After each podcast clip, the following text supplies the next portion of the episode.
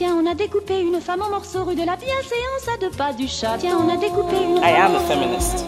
Quand une femme est violée, on commence par dire mais Vu le nombre de femmes qui sont concernées en France, elle n'avait qu'à pas, elle n'avait qu'à pas, elle n'avait qu'à pas je exister. me trouve incroyable qu'on ne dise pas un peu ce qu'on vit dans ces moments-là.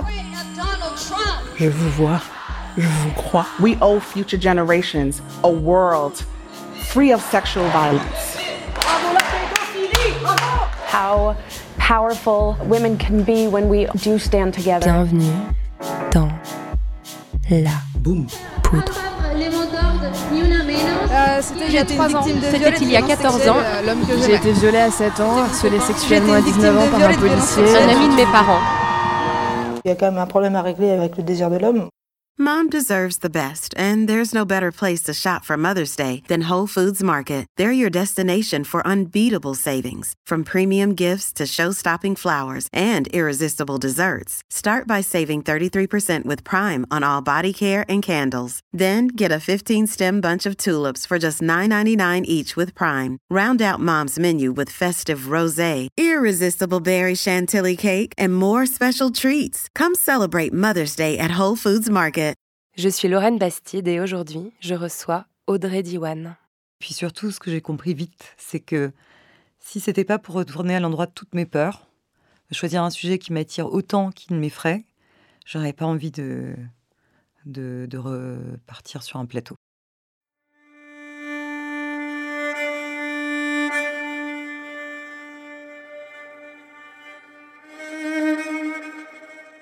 Il y a quelques mois, une journaliste de Cosette m'a contactée. Le magazine féministe avait pour projet de constituer un grand dossier sur l'IVG, en écho avec le fameux manifeste des 343, paru dans le Nouvel Observateur en avril 71, qui avait contribué à faire basculer l'opinion publique sur l'avortement et mené à l'adoption de la loi Veil de 1975.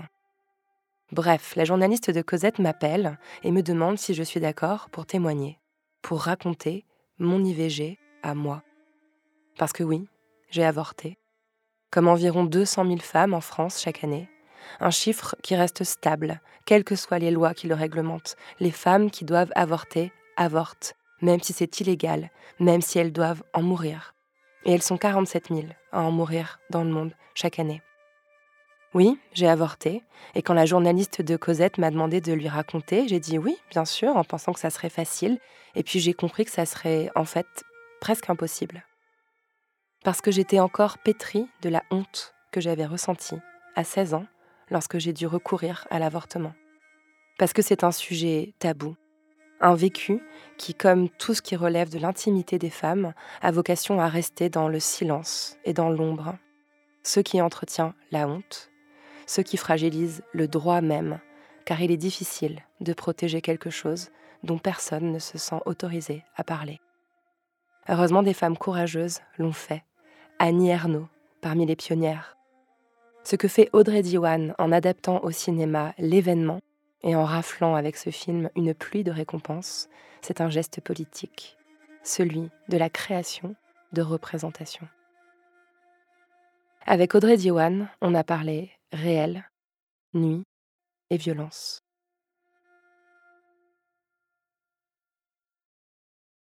Audrey Diwan, vous êtes ou avez été journaliste, directrice de rédaction, éditrice, scénariste, mais vous êtes surtout aujourd'hui réalisatrice. Une réalisatrice croulant sous les récompenses, je vais les énumérer tout à l'heure. Euh, votre deuxième film, L'événement, adapté d'un roman autobiographique d'Annie Ernaux, sorti en 2000, raconte le parcours d'une jeune femme contrainte de recourir à l'avortement clandestin dans les années 60. C'est un film évidemment bouleversant, sublime sur le plan esthétique, mais qui surtout m'a mis en colère. J'ai été prise d'une crise de larmes face à la violence, à l'injustice que subissent les femmes quand on leur prive du droit fondamental de disposer de leur corps, que vous mettez en scène avec une justesse et une pudeur absolument poignantes. Euh, c'est important, je pense, de rappeler dans cette introduction que le droit à l'avortement continue en France d'être euh, parfois remis en cause, parfois affaibli, voire même débattu. Euh, les Polonaises ont été privées de ce droit tout récemment. Des millions de femmes dans le monde n'en disposent pas. Et 47 000 femmes meurent chaque année dans le monde des suites d'un avortement clandestin. Pour en revenir à votre film et à vos prix, vous avez été couronné du mythique Lion d'Or de la Mostra de Venise. Vous vous apprêtez à recevoir le prix Alice Guy, je crois. Euh, vous avez été nominé au BAFTA, une prestigieuse euh, récompense américaine, et votre jeune actrice, euh, l'actrice principale du film, Anna Maria Vartolomei, a reçu le César de la révélation féminine. Avant qu'on explore ensemble votre parcours, tous les enjeux qui existent autour de ce film, je voudrais savoir ce que cette reconnaissance change pour vous, concrètement, bien sûr, professionnellement, mais aussi psychiquement. Est-ce que ça change votre rapport à la confiance, à la légitimité? Oui, je pense que c'est une question qui traverse toute personne qui se met à créer. Euh, mais je dirais que le plus fondamental pour moi, c'est que ça a changé euh, mon rapport à la création, à l'endroit de la liberté. Euh, c'est, quand on fait un film, on est face à une industrie et avec tout un système de validation qui fait qu'on peut ou qu'on ne peut pas faire un film, qu'on peut ou qu'on ne peut pas traiter un sujet. Et on gagne progressivement aussi la confiance des autres. Et, j'ai la sensation que ce que m'a apporté le Lion d'Or d'abord, euh, c'est beaucoup plus de liberté de faire. C'est pas un peu vertigineux de se dire euh, justement que le champ des possibles est plus ouvert que jamais? Je suis très. Je, regarde un peu tout ça avec, euh, avec une forme de calme. J'essaie de rester très concentrée sur ce que j'ai à dire, de jamais déroger à l'idée du propos.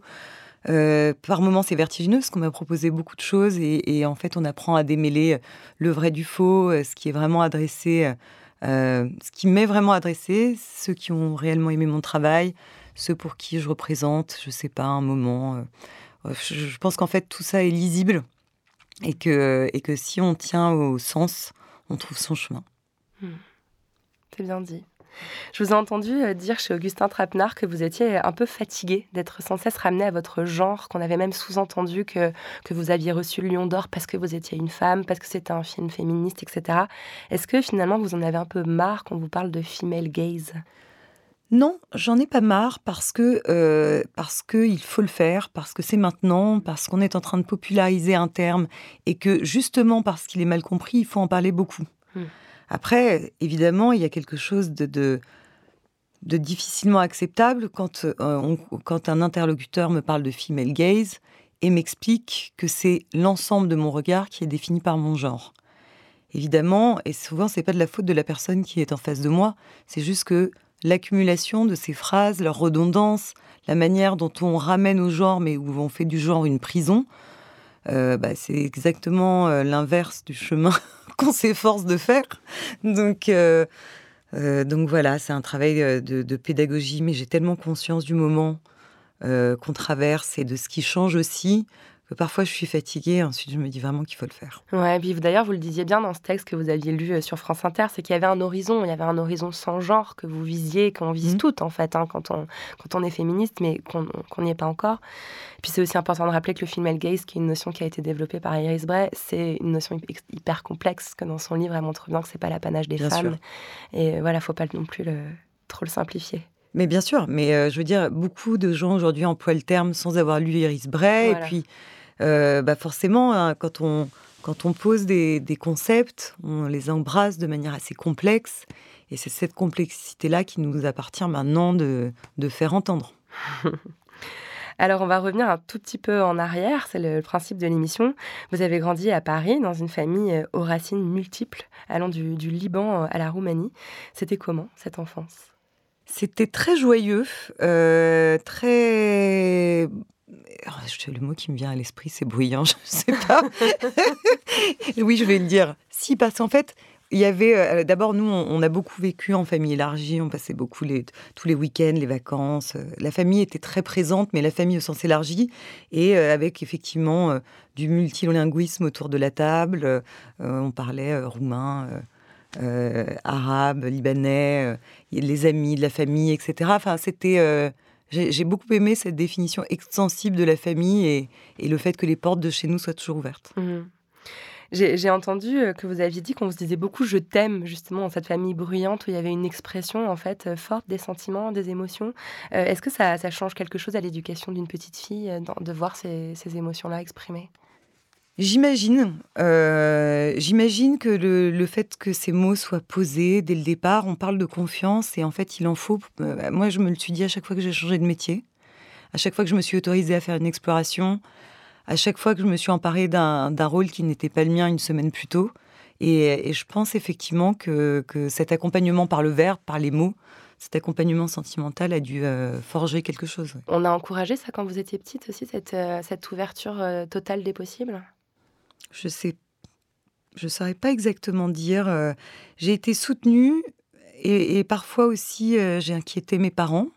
Je choisissais des voies qui n'étaient pas très traditionnelles dans ma famille. Euh, personne n'a particulièrement euh, fait de carrière artistique. Donc, euh, je pense que c'est pas tant qu'on voulait m'empêcher qu'on s'inquiétait pour moi. Et, qu'il fallait toujours un peu que je repose les principes de ma liberté, mon envie d'essayer. Et puis, et puis, en fait, pareil que pour tout le reste, la confiance s'est construite avec le temps. Je crois qu'ils sont moins inquiets aujourd'hui. C'est marrant la récurrence de ce mot liberté dans votre, dans votre discours. Est-ce que ça vient aussi euh, peut-être du... En fait, euh, je vous ai entendu parler de vos, de vos grands-mères euh, qui ont, qui ont chacune vécu des, des, régimes dictatoriaux, des guerres. Est-ce que c'est pour ça aussi que ce mot-là, liberté, il a l'air tellement sacré dans votre bouche? Je pense que j'ai été vraiment construite par ces femmes, au-delà de ma mère, par, par, mes grands-mères, qui étaient de, de, fortes personnalités, effectivement, qui ont vécu en confrontation avec des systèmes politiques très compliqués, et toutes les deux à leur manière, de manière très différente, en s'élevant contre euh, la manière dont on décrivait la condition de la femme. Euh, du côté libanais, c'était un vrai matriarcat. Ma, grand-mère a élevé seule euh, ses enfants, elle était directrice d'école, elle était cette femme qui travaille. Du côté de ma mère, il y avait une représentation de la femme libre, de, la femme libre de plaire aussi. Il y avait une, très grande liberté, mais placée à un autre endroit, qui avait quand même grandi en Roumanie et qui s'emparait euh, de la France à l'endroit et de l'endroit de la femme avec, euh, oui, je sais pas, avec une manière très singulière d'être elle. Hmm. Et votre mère, c'était quel genre de femme? Bah, Ma mère a un très fort caractère aussi, hein, donc je, je, pense que franchement, en, héritage, on m'a on un peu donné ça. D'être dans une lignée, quoi. Euh, bah oui, oui, mais, mais, on se le disait souvent, en fait. Mon père m'a toujours dit ça. Que je venais d'une lignée de femmes avec, avec des forts caractères et, et ma mère, c'est quelqu'un d'extrêmement euh, curieux, d'extrêmement affirmé. Elle a beaucoup d'humour. Voilà, donc je me suis construite avec de grands modèles. Mais une ouverture au monde particulière aussi, je vous ai entendu Ça, c'est moi. Ouais. Ça, c'était plus mes désirs, ma curiosité. Euh, c'est venu à travers la littérature, je pense. Un goût pour la littérature qui s'est déclaré tôt, et puis de livre en livre. Euh, je pense l'envie de, de, traverser d'autres vies que la mienne, pour reprendre un titre d'Emmanuel Carrère. Mmh. Audrey Diwan, vous êtes née femme, vous l'êtes devenue? Hmm, Un peu des deux. je suis née fille parce que j'ai quand même malgré tout grandi euh, dans un endroit où, à la maison, j'étais une fille. Il y avait quand même une définition des genres euh, très posée, très encadrée. Euh, et puis progressivement, je me suis affranchie de, de certaines codifications, de certaines manières de, de me percevoir moi, de certaines manières d'envisager ce qu'était une petite fille, une jeune fille, une jeune femme. Non, non, je le suis devenue. En plus, on est né la même année. Moi, souvent, je m'identifie à vous, même si on a des, des, origines euh, différentes. Euh, enfin, on est né en 1980 toutes les mm. deux, et j'ai toujours eu le sentiment qu'on était un peu une génération charnière, parce qu'on a pu grandir à une époque où, où, où les codes de genre étaient violentissimes. Enfin, dans notre adolescence, euh, c'était quand même assez, assez trash, en fait, hein, ce qu'on mangeait comme injonction à la minceur, à la sexiness, à la douceur, à tailler des pipes. Enfin, même, franchement, c'était les, les, les, magazines qu'on avait quand on était gamine. Mm. Et en même temps, euh, la révolution MeToo nous est euh, tombée dessus euh, dans notre trentaine et on a aussi pu s'en saisir. Est-ce que vous avez ce sentiment d'être un peu comme ça à la charnière de, ce basculement? Oui. alors moi j'ai des souvenirs d'adolescence. Enfin, je me souviens d'un dîner où les garçons, à la fin de, du dîner, tapaient dans leurs mains pour que les filles débarrassent. Voilà. Donc en fait, si je raconte ça à ma fille aujourd'hui, ça semble appartenir à un passé lointain. Et moi, je ne pensais pas que ma fille grandirait dans un monde en plein rééquilibrage. Je pensais que ce serait sa fille à elle, euh, la suivante encore. Mm. Donc moi, j'ai le sentiment d'assister à ça. Après, assez tôt, je suis, allée travailler euh, chez Technicart. Et, mm, et les femmes que j'ai croisées à cette époque, euh, dans la musique, dans la littérature, m'ont un peu guidée sur cette voie-là. J'avais déjà senti que euh, la notion de, réputation, la manière dont on envisage l'homme et la femme, le rapport au sexe euh, était différent là-bas et, Et je pense que j'ai été nourrie en fait d'expériences assez tôt, dès la vingtaine. Et dès la vingtaine, j'ai eu le sentiment que le monde pouvait changer. Mmh, c'est intéressant. J'ai vu aussi que vous aviez une adolescence un peu, un peu rebelle. Euh, je vous, je vous, ai entendu raconter que vous avez fait une fugue avec Simone de Beauvoir sous le bras quand vous étiez ado. enfin, disons que c'était le climax de ma rébellion, donc euh, je ne vais pas non plus me faire passer pour, euh, pour la punk du quartier. Non, je, moi, ma rébellion, elle était quand même moins démonstrative et plus intérieure. Et, si elle, si elle s'est produite quelque part, c'était vraiment à l'endroit des idées. Hmm. Je disais, je tracerai ma route, en fait. Je, j'irai où je veux, je tracerai ma route. Je ne répondrai pas au, code de, de, mon milieu. Enfin, voilà, j'avais une, une forme d'opposition, mais qui passait plus par les idées que par des moments euh, vraiment plus cinématographiques. Et effectivement, du coup, je raconte celui-là je me suis enfuite chez moi pour toujours avec 50 euh, francs, euh, un pull et, les mémoires d'une jeune fille rangée qui était vraiment une forme de mise en scène de soi extraordinaire. Ah déjà, un, grand sens effectivement de la mise en scène et de la cinématographie. De... Mais cela dit, avoir Simone de Beauvoir dans les mains à 15 ans, c'est pas évident. Moi, je sais qu'elle est rentrée tard dans ma vie. Enfin, elle était clairement pas au programme scolaire. Euh, vous vous rappelez de déjà qui vous l'a mis dans les mains et puis est-ce que vous avez ressenti en la découvrant? Je, pense vraiment avoir avancé en, autodidacte. En fait, mon, histoire avec la littérature, elle est partie d'un endroit euh, inattendu. J'ai trouvé euh, chez mes parents un livre d'André Chédid, qui est une autrice libanaise et qui s'appelle L'autre, qui racontait euh, deux hommes, deux hommes se, croisent de loin. Ils échangent un regard. Il y a un jeune en haut d'un immeuble et un vieux qui traverse la rue. Puis un tremblement de terre. Et le, vieil homme pense que le jeune homme est enfoui sous les décombres. Il entend une voix et il lui parle pendant trois jours, essayant de le maintenir en vie jusqu'à ce que les secours arrivent. Et pour moi, ce livre, sur l'être humain, sur, sur le rapport à l'autre, est comme un déclencheur. Sur le rapport à l'autre et puis sur le rapport à la littérature. Et à compter de ce moment-là, j'ai avancé en autodidacte j'ai passé autant de temps que possible dans les librairies. Et comme ça, de nom en nom, de, de livre en livre, je suis, je suis arrivée tôt à Simone de Beauvoir. Mmh, il a l'air bouleversant ce livre. Mmh. Mmh. Alors, on a, on a pas mal de points communs, euh, je viens de le souligner, euh, mais celui qui, qui me fascine le plus dans votre parcours, là, là où je m'identifie beaucoup, euh, sauf que moi, j'ose pas en parler avec autant de liberté que vous, c'est la nuit, le rapport à la nuit. Vous avez une façon vraiment très, très juste de, de, raconter ce que ça peut apporter de sortir le soir, ce que ça peut apprendre. Alors, est-ce que vous voulez bien me raconter ce que vous a apporté la nuit?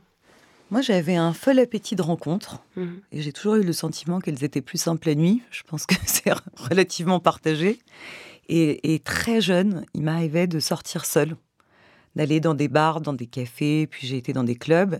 Et, mais jeune, je sortais seule et je m'obligeais à, parler à des gens qui avaient deux vertus. D'abord, je sortais un peu d'une timidité euh, adolescente. Et puis, euh, comme ça, j'ouvrais des chemins, je rencontrais des gens dont j'aurais jamais dû croiser la route. Et, cette exploration euh, à travers la nuit, évidemment, quand on parle de nuit, on parle on, parle d'alcool, on, parle de fête, on parle d'abandon, on parle de lâcher prise. Et pour moi, ce lâcher prise, il a toujours été constitutif de, de et de mon identité et de ce que j'ai envie de créer. Et j'ai toujours vécu la nuit comme une nécessité, comme une, comme une soupape. C'est une chose de tracer sa voie. C'est une chose d'avoir des désirs, et moi je me méfie de l'hyper-contrôle. Et j'ai toujours senti que j'aurais pu avoir cette, euh, cette tentation, et pour moi la nuit désarme ça. C'est le rapport à l'autre, l'inconnu, celui qu'on écoute. Et j'ai toujours eu, et je garde encore ce goût euh, pour le moment où le soleil se couche. Ça permet d'injecter un peu de chaos, en fait, quand, quand, je vous écoute, un peu de chaos dans l'existence. Oui, oui, oui. Et, euh, mais je viens d'un endroit où les règles sont fortement posées. Moi, j'avais quand même une famille euh, qui m'a élevée euh, dans le respect de règles strictes. Et c'était peut-être peut et probablement une manière aussi de, casser quelques murs. Hmm. Puis la nuit parisienne des années 2000, euh, enfin, qui est un endroit où, que j'ai connu, où je vous ai croisé hmm. d'ailleurs à l'époque, c'était aussi un lieu foisonnant de création, enfin, même professionnellement. en tant que journaliste, j'imagine que vous y puisiez des inspirations, des idées, une, une, faculté à capter l'air du temps la nuit. Euh, mais, mais, oh, je, dirais qu'il y avait beaucoup mon histoire avec la musique. Enfin, mmh. on, parle d'un moment euh, d'avènement de la musique électronique, de French Touch, Mm. d'une histoire française qui s'écrit à l'international. Enfin, il y avait quelque chose d'assez galvanisant. Ouais. Le, le sentiment d'appartenir à ce moment, à cet endroit, d'en faire l'expérience, que dans la, dans la foule, on faisait l'expérience, on allait, on allait les regarder jouer. Mm. Euh, oui, oui, j'ai. Ça, ça- vous savez, tout, tout impacte tout. Donc, euh, dans une vie, euh, tous les chemins qu'on explore sont des les chemins qui nous construisent. Enfin, moi, j'ai toujours ce sentiment de, de vivre beaucoup et d'aller puiser énormément. Alors, on a un autre point commun, c'est des études de journalisme et de sciences Mhm. politiques. Euh, Est-ce que ça, pour vous, ça, ça, ça montre que finalement, ce qui vous intéresse le plus, c'est le réel, plus que la fiction? Je crois que je suis en train de déménager. Ah, intéressant. Je crois que le réel, c'est l'endroit où je me sens légitime. C'est c'est- c'est- c'est l'endroit d'où je viens, avec, euh, avec beaucoup d'interrogations sur le réel. Et puis, j'ai toujours eu un goût pour la fiction. Mais pour moi, la fiction, c'est une conquête. J'ai écrit, euh, quand j'étais assez jeune, euh, des romans. J'en ai écrit deux. Ouais. Et, et honnêtement, c'était c'était plutôt des expériences heureuses. Ça s'est plutôt bien passé. Mais très vite, j'ai eu le sentiment de mes propres limites et du fait d'avoir envie euh, de devenir euh, autrice, mais que mais j'avais le sentiment que mon propos euh, n'était pas sédimenté, pas, que j'avais pas encore cerné ce que j'avais à dire. Et donc, bah, j'ai dit à mon éditeur que je voulais plus écrire pour moi pendant dix ans. Et au bout de ces dix ans, alors j'ai travaillé beaucoup sur le réel, mais puis dans la fiction, je travaillais pour d'autres. Et puis au bout de dix ans, j'ai senti que, que je savais ce que j'avais envie de dire et de la manière dont je pouvais le transmuer euh, en œuvre de fiction, évidemment avec une ambiguïté, parce que dans les deux cas de ces deux premiers, de ces deux films que j'ai faits, ce sont des histoires vraies. Mm. Donc c'est peut-être se raconter à travers l'histoire des autres, et puis progressivement euh, s'approcher du moment où on s'empare de la matière fictionnelle. Bah, c'est très, ça fait peur. hein. Ouais, ouais j'ai eu l'impression en, en regardant votre parcours que vous aviez eu besoin en fait de passer par un certain nombre d'étapes euh, pour atteindre euh, ce, ce rôle de réalisatrice qui semble vous convenir vraiment comme un gant. Mais voilà, il a fallu d'abord être journaliste, romancière, scénariste, comme s'il y avait effectivement euh, une montée progressive par palier. Alors maintenant, ça paraît logique. Ouais. Donc je suis, je suis contente parce que finalement, euh, je peux euh, me retourner et avoir le sentiment d'avoir construit quelque chose en conscience. C'est faux. Euh, j'ai plutôt fait les choses de manière euh, très empirique, en me disant à chaque fois que j'avais envie de faire une expérience, que je devais m'autoriser à la faire. Donc en changeant souvent de métier, avec la complexité qui va de pair, parce que donc retrouver, euh, en- comment dire, s'emparer d'un nouveau territoire, en comprendre les règles, voir comment ça fonctionne, trouver sa propre légitimité à chaque fois, parce que c'est ce qu'on remet en jeu. Vous le savez, à chaque fois qu'on s'essaye un, un nouvel exercice. Et, euh, et effectivement, quand je suis arrivée sur un plateau, j'ai senti que j'étais à la conjonction de plein d'expériences que j'avais vécues avant, que finalement, le fait d'avoir euh, euh, co-dirigé un, journal, c'était savoir faire fonctionner ensemble des compétences complémentaires pour créer, euh, pour atteindre un but commun. Donc ça, c'est très précieux en fait, quand on doit diriger une équipe sur un plateau. Et, puis de la, même manière, à l'écriture, cerner le réel. J'ai été éditrice de romans, accompagner des auteurs, donc apprendre la structure comme ça. Enfin, c'est tout ce qui m'avait paru euh, un peu chaotique. euh, soudain trouver un sens un peu plus précis. Hum, c'est intéressant. Alors, on a, on, a, on a loupé une étape avec laquelle j'avais envie euh, voilà, qu'on débatte un peu. C'est la presse féminine. Ça, c'est encore un autre Mhm. endroit où on a toutes les deux exercé. Ouais. Euh, quel regard vous portez aujourd'hui sur les années? Vous écriviez dans Glamour. euh, Après, Stylist, c'était un peu différent quand même. C'était un lieu, je trouvais, un peu plus politisé. Un peu, il y avait un, un peu plus d'ironie euh, que dans Glamour, où il y avait ce côté vraiment très mode d'emploi. Comment être la, la- la bonne femme Qu'est-ce que vous en pensez aujourd'hui de ces années-là? Mais j'en pense que pour moi, c'était pas ça. Euh, moi, je dirigeais le service société et j'ai travaillé. euh, donc, je sortais de chez Technicart. C'était quand même une équipe extrêmement masculine, euh, où j'étais souvent la seule fille. Il y avait également Séverine Pierron. Enfin, on n'était pas nombreuses. Et on est nombreuses à s'être retrouvées chez Glamour avec. Et je travaillais pour des femmes qui avaient envie de, de faire bouger certains curseurs. Évidemment, elles le faisaient peut-être moins franchement et avec moins de latitude qu'on en a aujourd'hui.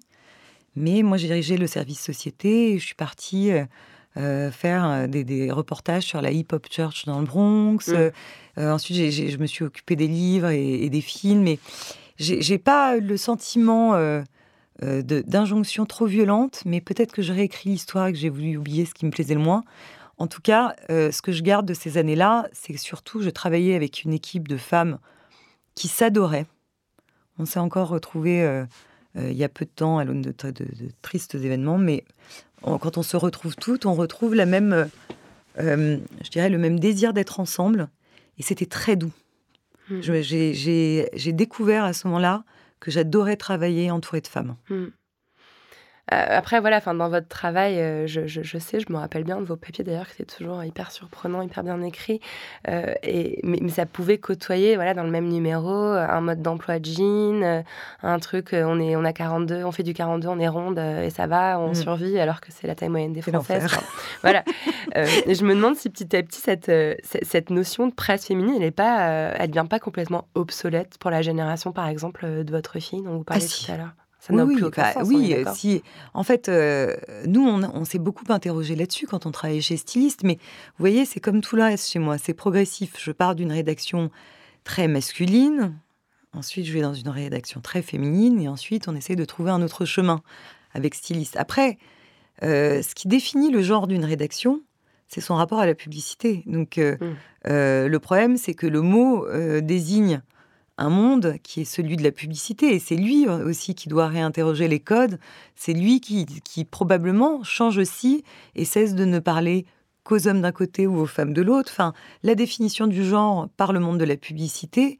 Alors moi, je suis pas expert du tout du sujet, mais j'ai aussi l'impression que c'est à cet endroit-là que les choses doivent changer. Ouais, complètement. Sur les représentations, en fait. Et on- Oui. d'ailleurs, on revient à une thématique qui est très présente dans, dans le cinéma aujourd'hui. Oui. Hmm. Euh, Alors oui, bah justement, je voulais arriver à, à ce premier roman dont vous parliez tout à l'heure, La fabrication d'un mensonge. Euh, vous avez eu quand même deux prix pour ce roman. Ça a été un, Mm. un succès, euh, vraiment. euh, euh, le prix René Fallet et le prix Claude Chabrol. Quand vous avez sorti ce roman, qu'est-ce que, de quoi vous rêviez? Est-ce que vous vous rappelez de, de vos objectifs à l'époque, du futur que vous, vous écriviez? Littéralement. Non, mais alors c'est déjà c'est drôle parce que le prix Claude Chabrol, c'est Claude Chabrol qui me l'a remis. Mm. Et, en- et c'était, euh, je crois qu'il distinguait entre autres le fait que le roman avait comme un, euh, pas qu'il était adaptable, mais qu'il avait quelque chose d'imagé. Enfin, c'était une raison pour laquelle il lui avait plu. Et, euh, et il m'a parlé de cinéma. Et c'est une des premières fois où on me parle de cinéma et, euh, en utilisant ce, mot qui m'est cher, comme vous l'aurez compris, de liberté. Donc, il, il me, il me parle de sa liberté de faire. Et puis, il travaille en famille. Et puis, il me parle de sa liberté de s'emparer des sujets. Et donc, je passe vraiment une, une soirée à, à- à l'écouter en me disant, mais ça a l'air, euh, ça a l'air merveilleux comme travail. C'était il y a 15 ans, ça. Donc. Quand il le raconte, oui, plus, oui, je me demande même plus. Oui, 15 ans. Et, euh, et à l'époque, je crois que j'ai j'ai pas trop de plans, en fait. Je pense que j'ai passé très longtemps à ne pas avoir de plans. Ensuite, j'ai eu envie de faire du cinéma euh, quand je me suis mise à écrire pour d'autres. Et là, quelque chose s'est structuré en moi de l'ordre du désir. Et, et- maintenant, et, et- enfin, pardon, en fait, à force de. Je me méfie du plan. Je vais vous le dire autrement. J'ai voulu faire des plans et puis je passe toujours à côté de ce que j'ai envie de faire assez précisément. Et un jour, je vais voir Parasite. Et, et quand je suis au cinéma devant Parasite, le père dit euh, Tu sais quel plan ne rate jamais Celui qui n'existe pas. Hmm. Et vraiment, la phrase résonne, et je- parce que je suis sur ce chemin-là et que je suis sur le chemin d'autre chose que du plan. Je suis en train de déjouer mes propres plans. Je suis en train d'apprendre à me faire confiance sans, sans avoir aucune stratégie. Et c'est dur d'arriver là, et je sens que quelque chose change en moi. Et vraiment, à ce moment-là, je peux pas deviner que quelques mois plus tard, c'est Bong Joon-ho, donc le réalisateur du film, qui va me remettre le Lion d'Or. Mais en fait, c'est très beau parce qu'il y a des désirs qui vous structurent, puis il y a ceux qui vous encombrent. Et puis faire trop de plans à un moment, c'est se priver d'explorer trop de chemins. Et je me souviens de ce moment de ma vie où, où j'essayais de dessiner précisément ce que j'allais faire. Ça m'a rendue très malheureuse. Peut-être que c'est aussi euh, tout simplement la maturité qui donne envie d'avoir ce lâcher prise ou finalement on finit par faire confiance en la vie. Enfin, moi, je me reconnais encore une fois dans vos, dans vos propos. Euh, Je crois qu'il y a, a 6-7 ans, j'essayais vraiment de, de- de- de me faire un plan quinquennal euh, sur mon existence pour les, Ouais. pour les 15 ans à venir. Et aujourd'hui, je me sens peut-être plus, ouais, plus confiante en fait en les aléas et la façon dont ça s'aligne toujours justement. quoi. Puis on a vécu des plans qui, qui ne se sont pas déroulés comme prévu. Donc on faux, comprend ça. aussi que. Bah, moi, je veux dire, c'est à, à force d'observation que je me dis bon, peut-être que, c'est, que ce qui me rend malheureuse, c'est parce que je suis en train de vivre, c'est le plan. Mm. Et, et là où je vous rejoins, c'est que c'est, pour moi, c'est le bonheur euh, d'avoir 40 ans. Enfin, là, je triche un peu parce que je vais en avoir 42, mais c'est, euh, c'est cet, âge, euh, cet âge-là, je le trouve beaucoup plus confortable. Ouais. À l'aune du genre, je dirais beaucoup plus confortable. Ouais. Vous avez vos enfants jeunes aussi. Ça, ça Mm. fait, c'est aussi euh, les plans qu'on a, qu'on a pour les femmes, qu'on nous, qu'on nous met dans la tête assez tôt quand on est petite. Ça a changé quelque chose à votre carrière, à votre, à votre vie? Non, non, non, vraiment, euh, j'ai j'ai vécu euh, tout ce que je voulais vivre en essayant de toujours de m'occuper de mes enfants de la meilleure manière possible. Après, j'ai- je me suis séparée de leur père, ils étaient très petits. Et donc, ça, c'était euh, c'était mon choix aussi. Et, ça a eu une incidence, évidemment, sur leur vie, parce qu'à compter de ce moment-là, euh, je, n'avais mes enfants à la maison qu'une semaine sur deux. Et une incidence sur ma carrière qui a fait aussi que je me suis dit que je m'organiserais comme ça. Et donc que je travaillerais le plus possible la semaine où je ne les avais pas, pour libérer le plus de temps euh, la semaine où ils étaient avec moi. Et en fait, bah, c'est une organisation du réel. Et évidemment, quand on a deux enfants petits et qu'on veut faire beaucoup de choses, et bah, on dort peu. Bah, pendant des années, j'ai dormi peu, mais ça m'allait. Hmm. Et à 40 ans, on a enfin des enfants un peu grands, un peu autonomes. Ah, euh, maintenant, je dors. hein. La grasse mat et tout. non, non, je, je me, je me lève pas très tard. Mais vraiment, pour quelqu'un qui a aimé la nuit passionnément, maintenant, j'ai vraiment besoin de me coucher tôt. Alors, on arrive euh, enfin euh, au cinéma. Euh, je voudrais qu'on parle de Mais vous, mais vous, mais vous êtes fou, euh, qui est un film à l'époque qui m'avait vraiment, euh, vraiment marqué. Alors déjà parce qu'il y a Céline Salette, je pense Mm. qu'il y a une passion qu'on a en commun. Enfin, moi, je, Mm. voilà, je l'aime d'un amour fou. Thomas Marmaille, je pense qu'on peut dire aussi qu'il est plutôt passionnant. Mais surtout, il y a, il y a- il y a ce côté huis clos, ce côté couple. Qu'est-ce qui vous a donné envie de vous, de vous, de vous saisir de cette thématique-là en premier dans votre, en tant que réalisatrice, alors que vous aviez exploré plein d'autres thématiques euh, en tant que scénariste avant Alors, c'était pas un calcul. J'ai rencontré euh, la femme dans cette histoire, parce qu'on le disait tout à l'heure, c'est euh, c'est inspiré d'une histoire vraie, et qui me racontait son trouble. Donc, je rencontre par hasard l'amie d'une amie dans, dans un parc. En fait, elle a regardé mes enfants et elle m'a dit T'as de la chance de les avoir. Et la phrase était tellement étrange qu'elle appelait des questions. Et donc, comme on se confie plus facilement à une inconnue, notre amie commune avait dû partir, et donc elle me raconte ce qu'elle traverse. En fait, elle avait une vie euh, qu'elle jugeait elle-même assez classique. Et tout, le cadre explose le jour où on découvre, euh, parce que sa cadette fait une crise de convulsion, qu'elle a de la cocaïne dans le corps et que donc son mari est, un consommateur et a des doses très élevées. On lui retire ses enfants. Enfin, c'est tout, son couple, euh, tout, son réel change d'un jour à l'autre. Tout ce, qu'elle croit, tout ce en quoi elle croyait. Et en fait, ce que je voulais faire, vraiment, c'est un film sur la croyance et la confiance.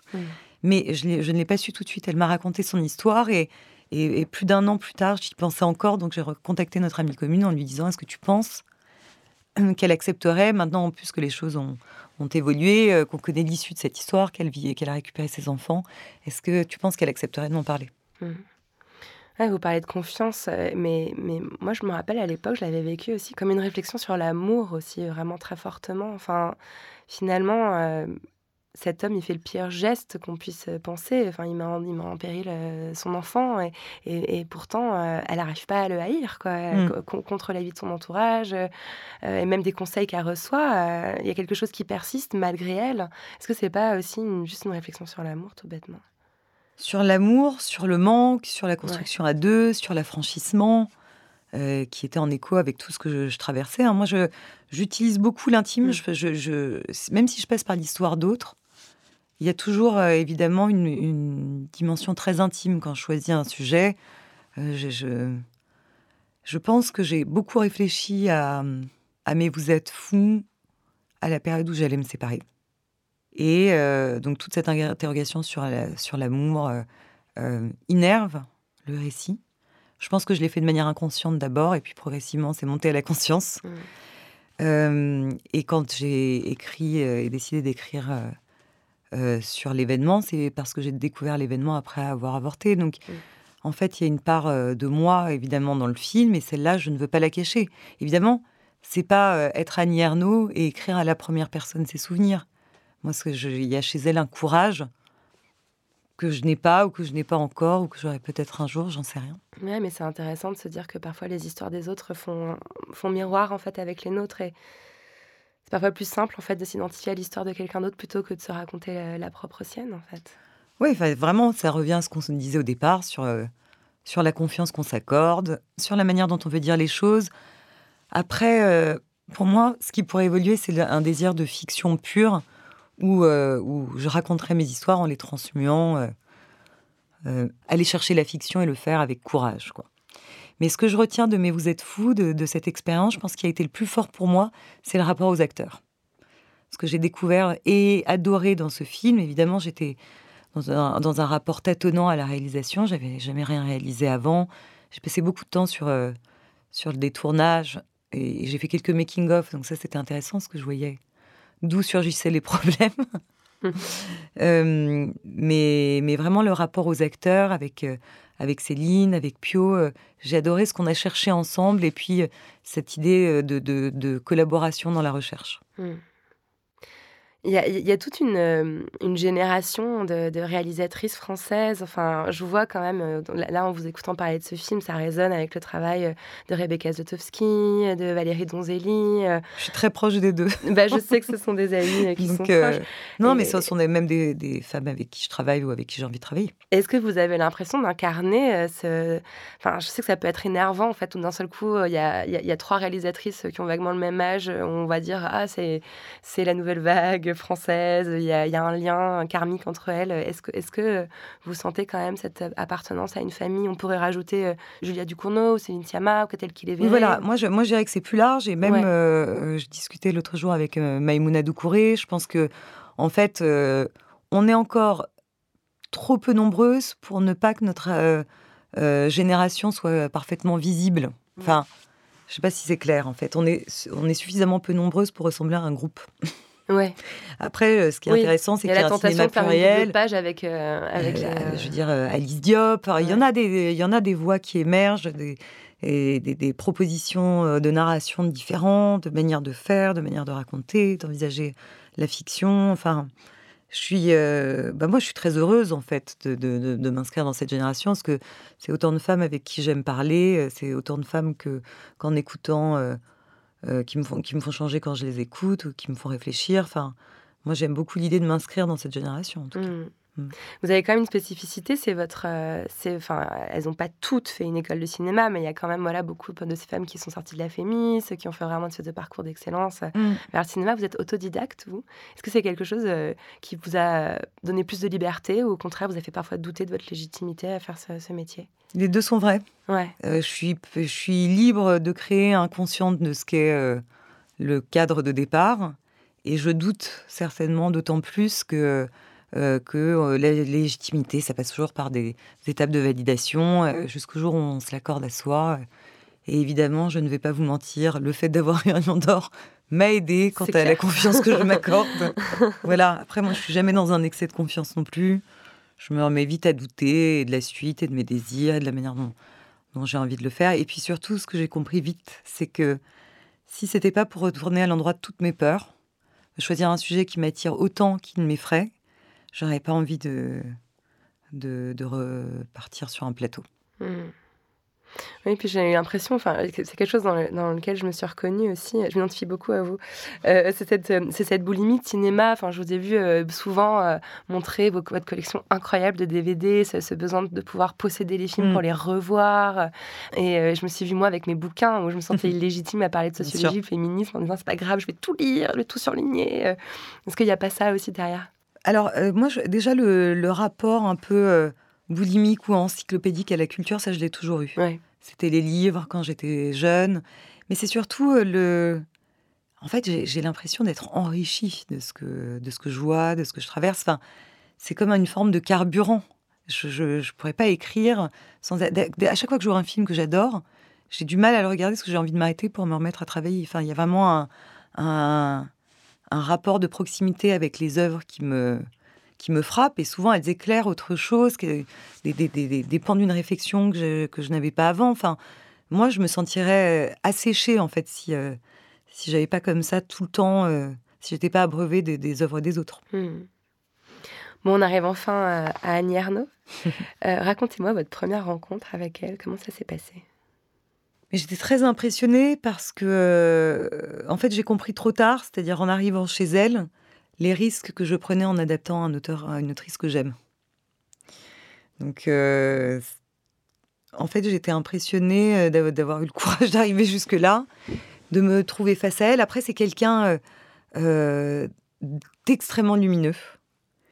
Et, très vite, on a parlé, euh, je, lui ai, je, brossé comme ça un peu mon, mon, désir, mais très vite, on a parlé de, de ce qu'elle pensait, elle, du texte. Enfin, j'ai eu le sentiment très vite qu'on était au travail. Et donc ça, ça désarme la peur. Mm. Je n'étais pas en train de me demander euh, comment, euh, comment je vais aborder le sujet. Très vite, on parlait du sujet. Mm. Et pour moi, le sujet, quand je fais ce film, c'est elle. je, ne me suis jamais dit, je vais faire un film sur l'avortement clandestin parce que ma, pulsion première, mon intérêt premier, il est pour cette jeune femme et toutes les dimensions de sa quête. Elle est transfuge de classe, euh, elle, parle de ses désirs sexuels, elle affirme ses désirs intellectuels et elle fait un parcours d'avortement clandestin.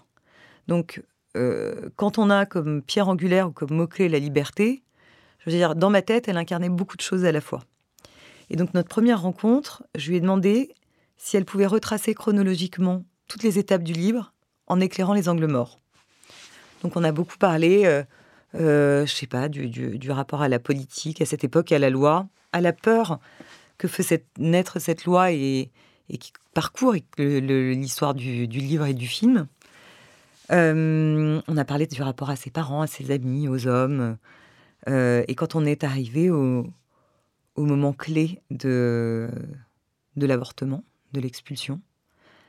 Elle me l'a raconté, c'était hyper impressionnant parce que les larmes lui sont montées aux yeux comme si elle pouvait encore ressentir la douleur mm. qu'on avait infligée à son corps de jeune femme. Je pense qu'à l'époque, quand on se voit, elle a, elle a 79 ans et en fait, c'est comme si la douleur était toujours intacte et vive. Alors j'étais déjà en colère quand j'ai lu le livre. Cette colère ne m'a pas quittée jusqu'au moment où j'ai décidé de, de, faire le film. Mais c'est vrai qu'elle a été ravivée par, euh, par ses larmes. Et honnêtement, je, ces larmes, non, j'exagère peut-être en disant ça, mais je ne savais plus où mettre parce que j'étais tout à coup dans son, dans son intime. Hmm. Et je me demandais euh, comment c'était possible qu'on inflige ça à une jeune femme pour que cette jeune femme devenue cette femme soit encore blessée. Hmm. J'ai envie de pleurer un peu. mais oui, c'est intéressant de se dire que finalement, pratiquement 60 ans après euh, l'événement en lui-même, elle ressent encore dans sa chair cette mm. douleur. Et moi, je dois vous dire qu'en regardant le film, euh, pratiquement 25 euh, ans après mon propre avortement, je, l'ai ressenti à nouveau. Il y a quelque chose qui est monté. Et je sais que quand vous avez lu l'événement, ça vous a aussi renvoyé à votre propre vécu d'IVG. Et je me demande si finalement, c'est pas cette absence de récit qui fait que l'émergence d'un récit sur l'IVG il est tellement rare, en fait, il est tellement unique euh, qu'il ravive forcément cette blessure. Est-ce qu'il faudrait. Est-ce que finalement, une, des solutions pour détraumatiser les femmes de cette douleur et de ce vécu, ce serait de multiplier les récits autour de l'IVG et les représentations? Ah, ben c'est sûr. C'est, euh, la, En fait, je vais vous dire dans quel ordre ça s'est produit. Je lis, j'aborte et j'ai envie d'écrire sur le sujet parce que j'ai le sentiment de ne pas avoir de texte pour m'accompagner. Mmh. J'ai l'impression d'une pièce manquante. Mmh. Moi, j'aime travailler à l'endroit des pièces manquantes. Et si je ne dispose pas des outils euh, qui me permettent d'avancer en tant qu'être humain, eh ben, je vais m'employer à essayer de les, fabriquer. Après mon avortement, et ressentant ce manque, je commence à faire des recherches, j'ai envie d'écrire, et une amie me, me conseille de lire l'événement. Et j'ai beaucoup lu Annie Arnaud, mais je ne connais pas ce livre. Et quand je l'ai rencontrée, Annie Arnaud me dit euh, peut-être c'est normal parce que de tous ces livres, c'est celui qui a trouvé le moins d'écho médiatique. Donc elle, il est sorti au début des années 2000 et c'est le livre dont les journalistes à l'époque euh, parlent le moins comparativement aux autres. Et donc on parle toutes les deux très vite du silence et de ce que le silence a de fort en tant qu'il euh, est un peu l'instrument qui construit la, honte. En fait, on ne parle pas de tout ça parce qu'on a appris à avoir honte et donc, euh, si les mots nous aident à remédier à cette honte, alors la loi est remise en cause. Et donc, tous les pays où la loi est rétrograde font en sorte qu'on ne parle pas de ce sujet, qu'on en parle peu, ou d'encadrer les termes pour justement que cette honte reste intacte. Mmh. Ouais, le silence comme euh, maintien de la honte. Ouais. Et il y a aussi un silence euh, du cinéma hein, sur le sujet. Euh, avant l'événement, il y a quand même pas beaucoup de films qui ont, qui ont l'IVG pour, pour euh, thème central. Et, et même, je me suis euh, rendu compte récemment qu'un film que j'avais adoré dans ma jeunesse, euh, qui, est, qui est Juno, Mm. qui a vraiment beaucoup Ah conditionné, je pense. no- En fait, finalement, c'est l'histoire d'une jeune femme qui ne recourt pas à l'IVG, qui, qui est sur le. C'est incroyable quand on y Ouais, pense. c'est vrai. Elle est sur la route du planning familial, elle croise des militants anti-EVG qui lui montrent une photo d'embryon. Elle dit Ah, effectivement, je ne vais pas euh, me séparer. Je me souvenais pas du tout de ce, de, de ce passage du film. Mais c'est intéressant parce qu'il y, a une- il y a une écriture au réel de tout ce qu'on a traversé, puis il y a une réécriture ensuite. Évidemment, vous avez complètement raison sur Juno. Après, après c'est marrant parce que euh, moi, j'aime énormément le travail de Christian Mungiu. Et, et à cause de son film, je me suis posé une très mauvaise question. C'est-à-dire? Après quatre mois, trois semaines et deux jours, je me demandais si je pouvais faire un film qui traite de l'avortement. Et, et donc, euh, on parle beaucoup de déconstruction, et il m'a fallu du temps pour comprendre que ce n'était pas parce qu'un film avait parlé de l'avortement clandestin en Roumanie sous Ceausescu que je ne pouvais pas raconter le parcours de cette jeune femme qui effectivement traverse aussi un avortement clandestin en France dans les années 60. Mais ça, ça fait vraiment partie des choses qu'on nous inculque. Et ensuite, sur le chemin de financement du film, on m'a souvent dit ah, Mais pourquoi faire un film maintenant euh, sur l'avortement? Dans le fond, euh, la loi est passée. Et donc, à chaque fois, je leur disais Bah, J'espère que vous direz la même chose au prochain réalisateur ou réalisatrice qui va vouloir faire un film sur la Seconde Guerre mondiale. Ouais, c'est ce que j'allais dire. Voilà, C'est terminé. film sur la guerre, il y en a 850. Et oui, mais ça dit quelque chose de la manière dont l'industrie perçoit les sujets. Ouais. Et il y a certains sujets qui seront toujours les bienvenus, et puis il y a d'autres guerres qui doivent rester silencieuses. Parce que si on, on s'en tient à compter les victimes, on parle bien d'une guerre. Il y a eu énormément de corps euh, laissés sur ce champ de bataille. Et il y a très peu de récits qui, retracent cette histoire. Et évidemment, il faut en parler, il faut en parler beaucoup, jusqu'à faire euh, de la honte un souvenir. quoi. Mm. Mais c'est fou, c'est comme s'il y avait euh, finalement, euh, la, enfin, la loi Veil, elle a presque 50 ans, bientôt 50 ans, euh, comme s'il avait fallu tout ce temps de latence, comme une espèce de stress post-traumatique euh, pour pouvoir euh, créer ces images d'IVG. Et dans, dans le portrait de la jeune fille en feu Mhm. de Céline Sciamma, il y a aussi une scène Mhm. d'IVG. Alors ça se passe à une autre époque, Ouais. Mais on sent qu'il y a un grand soin aussi qui est mis autour de cette représentation. D'ailleurs, il y a un bébé posé sur le lit à côté de la, de la femme qui est en train d'être- avortée par une faiseuse d'ange. Et, et on sent que repose sur vos épaules, en fait, la responsabilité très forte de créer ces toutes premières représentations de l'IVG. Vous l'avez senti comme ça? Je l'ai senti comme ça parce qu'on on en parlait avec Annie Arnaud. Il y, a une- il y a un mot qui a été le socle de notre, de notre relation de travail, qui est la justesse. Mm. Et d'ailleurs, la veille du, du tournage, elle m'a envoyé une phrase de Tchekhov dont on avait parlé qui dit Soyez juste, le reste viendra de surcroît. Mm. Ça, c'est pas léger, quoi. Non, petite Comme pression quand même. qu'on emporte sur le plateau, que j'ai partagé avec toute l'équipe d'ailleurs en la mettant à la, à la feuille de service, mais qui était vraiment un, comme un mantra et une phrase clé parce que euh, ça veut dire qu'il faut en permanence surveiller l'artifice.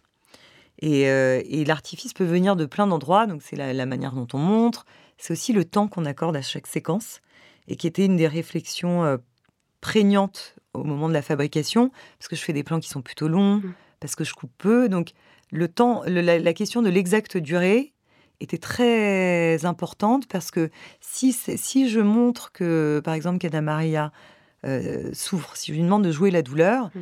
euh, très vite, vous allez comprendre cette information. Mais ce sera théorique, vous n'allez rien ressentir. Si on arrive à maintenir la prise, ce qui est, ce qui est plus difficile, surtout pour la comédienne, alors vous commencez à ressentir ce qu'elle ressent. Mais si on la tient trop longtemps, on rentre dans la provocation. Donc, euh, donc cette, euh, cette idée de justesse qui va du théorique à la provocation, c'était une des réflexions centrales sur le plateau. Il y a une- un, dosage en fait Mm. précis à obtenir. Et c'est vrai que moi j'ai un rapport vraiment particulier avec le cinéma. Vraiment parfois je, je- parfois je hurle mais je déteste le cinéma parce que ça me fait ressentir trop de choses. Et, et, et c'est vrai que il y a eu à la fois euh, devant votre film, euh, je ressentais effectivement la douleur euh, de, bah, de, de Anne, le, le personnage euh, du film, et en même temps je me sentais euh, un peu protégée aussi euh, par Audrey Diwan qui était derrière et qui, et qui allait pas non plus m'obliger à, à, à me cacher les yeux ou à, ou à hurler ou à vomir. Enfin, il y a une espèce de... Ouais, est-ce, est-ce qu'en fait vous aviez en tête la réaction qu'allait avoir votre spectatrice en particulier? Et vraiment, j'emploie à juste, enfin, à, à dessein le, le- le féminin ici. Alors, ce que- ce qu'on s'est beaucoup dit avec Laurent Tangy, avec euh, le chef opérateur, c'est que dans le choix des axes, de temps en temps, on est elle. Donc, on, vraiment, par exemple, on est dans son dos, Ouais. on est elle tandis qu'elle pousse une porte. Donc, vraiment, plus on est dans son dos, plus il y a une forme d'identification euh, qui se fait un peu au premier degré. Mais j'ai aussi plein de moments où j'essaie de prendre, même dans cette hyper-proximité, une forme de recul, d'être sur son regard et de laisser poser un temps qui permette au spectateur, la spectatrice, de, d'ingérer un peu le récit, de, de- prendre un tout petit peu de recul pour ne pas le subir. J'aime l'immersion, mais pas quand elle est subie. Maintenant, ça dépend du spectateur ou de la spectatrice. Et là, je vais surtout parler des spectateurs, parce que beaucoup d'hommes se sont évanouis. Ah oui.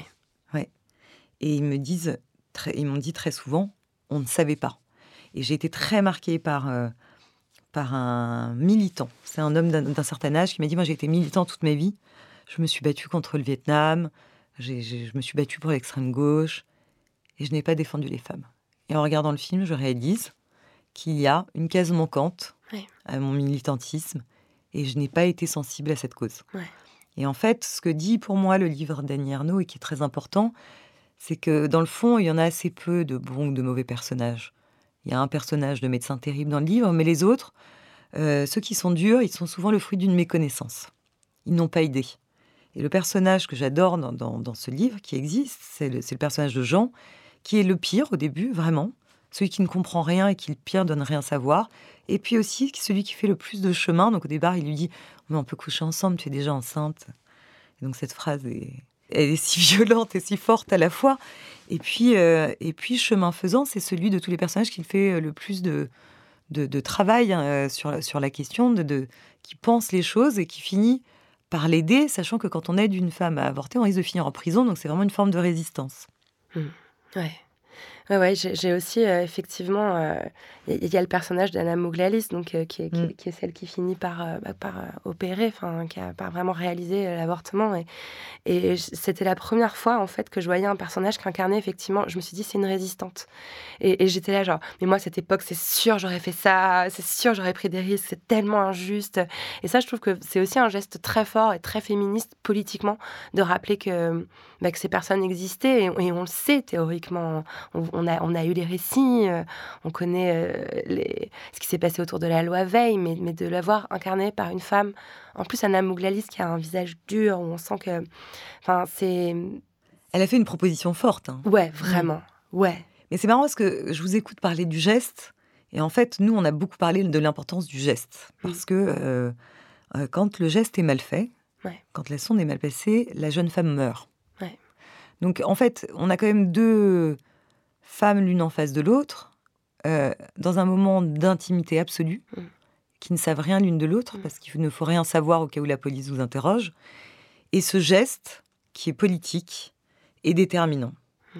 Et qui, s'il est mal fait, euh, est la fin. Ouais. Il y a un passage où, où on sent qu'il y a une mise en garde sur la mort potentielle euh, et on voit la détermination de Anne qui, qui, bron- qui, qui bronche pas, qui dit Ok, bah c'est comme ça, qui la regarde dans les yeux et, et, et l'avorteuse euh, lève les sourcils, euh, écrase sa cigarette euh, parce que c'est l'arbitrage qui a été fait en fait en un instant Ouais. entre le risque de mourir et le risque de voir sa vie entière euh, mise en péril par la naissance d'un enfant. Quoi. Pardon, double arbitrage, parce que le risque de tuer quelqu'un et la Ouais. nécessité de le faire. Ouais. Donc quand je parle d'intimité entre ces deux femmes et de ce qui se noue politiquement même entre elles. Et mais parlant de politique, pour moi, il y a, je vous écoute sur la détermination, et il y a une chose qui m'a traversé l'esprit dès le début, c'est que le moment où commence le récit dans le livre d'Annie Ernaux, je parle de ce récit au passé, hein, pas du moment où elle, euh, elle étudie son histoire au passé, c'est comme ça que le livre est construit, mais euh, le choix de ce moment-là est politique.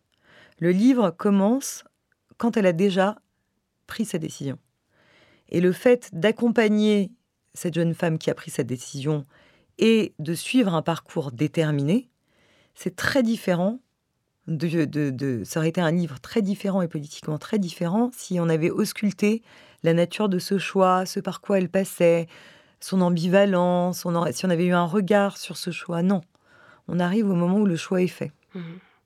D'ailleurs, cette, euh, cette idée de latence, cette idée qu'il doit exister une période de réflexion, Oui. elle existe dans la loi et elle est, et elle est absurde.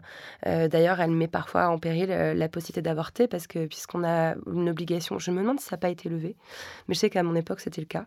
Euh, on allait pour une consultation pour un IVG, pour une IVG, et on nous disait euh, prenez 15 jours pour réfléchir, mademoiselle, pour être sûr que vous n'allez pas changer d'avis. Mais Ce qui est terrible, en fait. C'est le problème Euh, des objecteurs de conscience. Enfin, je veux dire, ouais. le, le- le film a été mis en lumière en Italie, où tous les journalistes me racontaient la difficulté pour les femmes d'avorter là-bas, parce que les objecteurs de conscience sont là pour faire douter, pour raviver cette honte et faire en sorte que, en dépit d'une loi qui l'autorise, aucune femme euh, n'avorte, en tout cas euh, légalement. Ouais.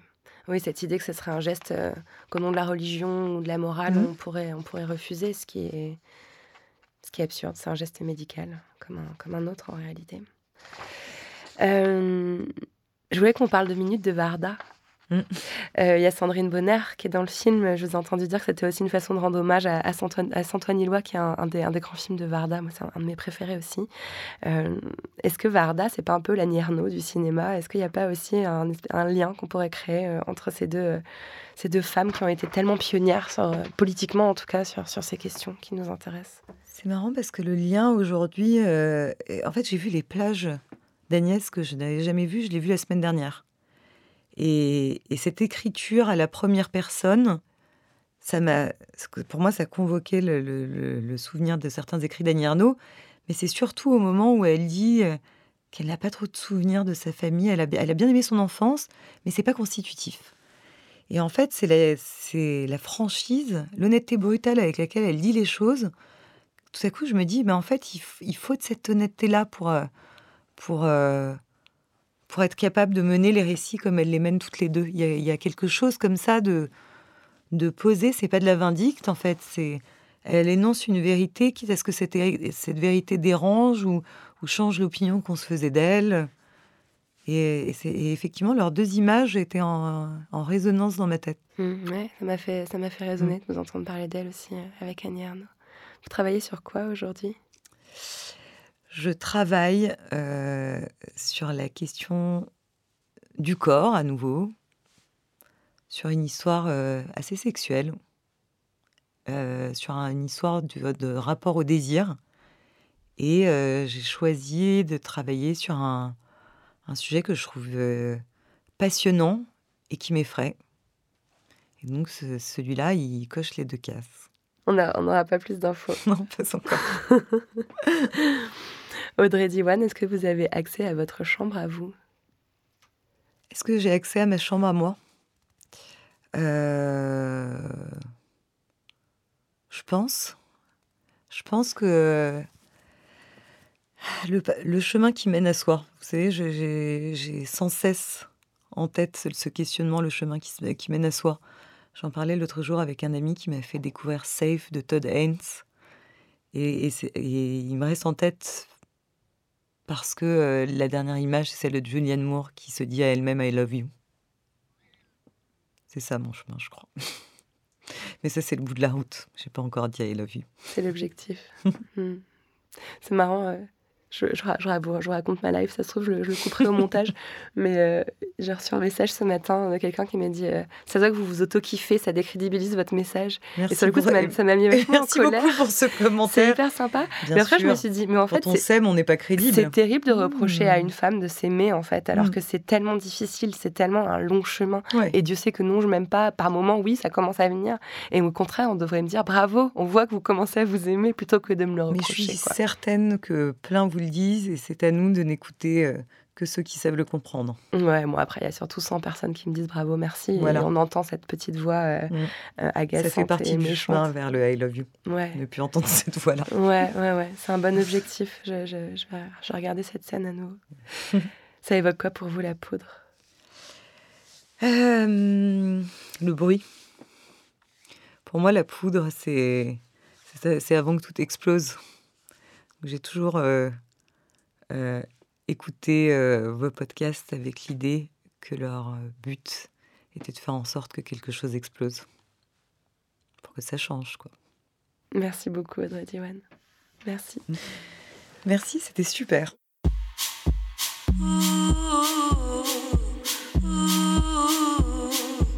Merci à Audrey Diwan d'être venue faire parler la poudre avec moi. La Poudre est un podcast de Lorraine Bastide, diffusé en exclusivité sur Spotify. À la production, Marie-Laurence Chéry, assistée de Marie Vrobel. À la prise de son, Thomas Torres. Au montage et au mixage, Marion Emery. Le générique est une réalisation de Lorraine Bastide et Marion Emery sur une création originale de Aurore Meyer-Mailleux et un tapis musical signé Bonnie Banane. Et un grand merci au studio Gong et à Karen Bunn. Vous pouvez retrouver la poudre sur les réseaux sociaux et nous y faire tous vos retours. Les livres associés à chaque épisode sont rassemblés sous le hashtag La Poudre. Merci pour votre écoute, prenez soin de vous et continuez de faire parler la poudre.